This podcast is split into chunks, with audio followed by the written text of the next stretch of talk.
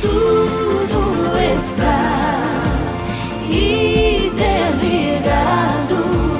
como se fôssemos um. Sejam bem-vindos a mais uma acolhida espiritual. Acompanhe o podcast dessa semana. A decisão pela vida está no nosso interior. A vida de cada ser humano é feita a partir das decisões que são tomadas. Não há outra saída. Inclusive, os filósofos, especialmente os existenciais, afirmam que a partir da nossa liberdade temos a capacidade de decidir. É claro, porém, que ninguém tomou a decisão de vir ao mundo. Viemos pela escolha de outros, mas, uma vez no mundo, não temos alternativa a não ser escolher o caminho do bem ou do mal. Afinal, como diz Jean-Paul Sartre, não importa o que fizeram conosco, o que importa, sim, é o que fazemos com aquilo que nos fizeram. Sendo assim, a possibilidade de escolher é um potencial imenso. Entretanto, diante disso, não nos cabe culpar ninguém pela nossa situação, pois o que vale é assumir a vida nas mãos e dar rumo a ela. Nesta perspectiva, torna-se relevante vermos o que nos diz a narrativa a seguir. Um senhor morava sozinho com duas filhas curiosas e inteligentes. As meninas faziam muitas perguntas. A algumas ele respondia, a outras não. Como pretendia oferecer-lhes uma boa educação, mandou as meninas terem com um sábio. O sábio respondia sempre a todas as perguntas. Impacientes com o sábio, as meninas resolveram inventar uma pergunta complicada. Uma delas apareceu com uma borboleta. O que vai fazer?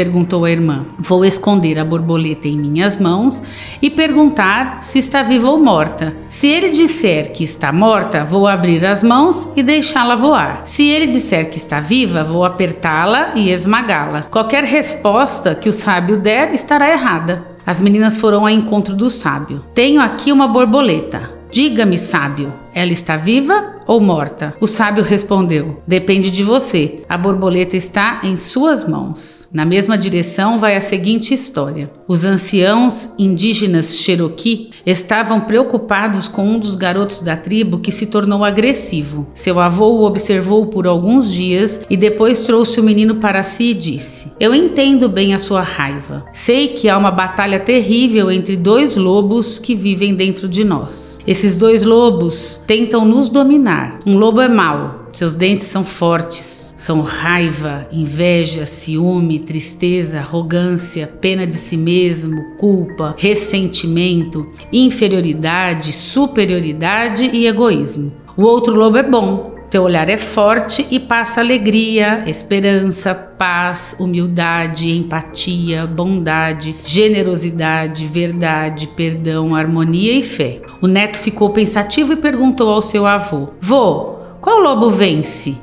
O velho índio olhou profundamente o neto e respondeu: Aquele que você alimenta. Como podemos ver, a vida nos pede constantemente participação e envolvimento. Ela exige uma contribuição efetiva de cada um para que o mundo seja mais justo. Assim, a participação é algo necessário à nossa vida, pois é dela que nasce a realização interior profunda. Dessa forma, quem se omite de participar empobrece a vida, vê horizontes pequenos e não experimenta a felicidade de contribuir. Contudo, há momentos em que evitamos participar e colaborar e justificamos essa atitude por meio dos mais diversos pretextos. Assim é quando vemos a injustiça sendo feita a um colega e ficamos calados. No entanto, quem quer percorrer o caminho de Jesus carrega consigo o dever de participar e de contribuir com a sua presença para transformar a realidade. Ademais, as situações de cada dia exigem participação e é nelas que podemos mostrar a parcela de nossa contribuição. Aprendam de mim, que sou manso e humilde de coração, disse Jesus. Por tudo isso, devemos ter como objetivo dar uma contribuição para que o mundo seja melhor, mesmo que nem sempre tenhamos as forças suficientes para isso. Nesses momentos desafiadores, devemos ter em mente o que Jesus nos disse: Venham a mim todos os que estão cansados e sobrecarregados, e eu darei descanso a vocês. Tomem sobre vocês o meu jugo e aprendam de mim, pois sou manso e humilde de coração, e vocês encontrarão descanso para suas almas. Pois o meu jugo é suave e o meu fardo é leve. Agora pare e pense com profundidade. Preservar e cuidar da vida depende de você. Você costuma ter uma postura cristã frente à realidade da vida? Qual e como é a sua participação em casa, na escola e na sociedade? Não se trata de ouvir, mas de saber ouvir. Saber o que ouvir é escutar melhor. O que você mais escuta durante o dia? De tudo que você escuta, quais são as coisas mais importantes? É necessário saber selecionar o que vale a pena ouvir, pois assim crescemos nas decisões corretas, iluminadas pela sabedoria divina.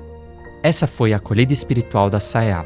Para acompanhar outras, fique ligado nos nossos canais e redes sociais. Até a próxima semana.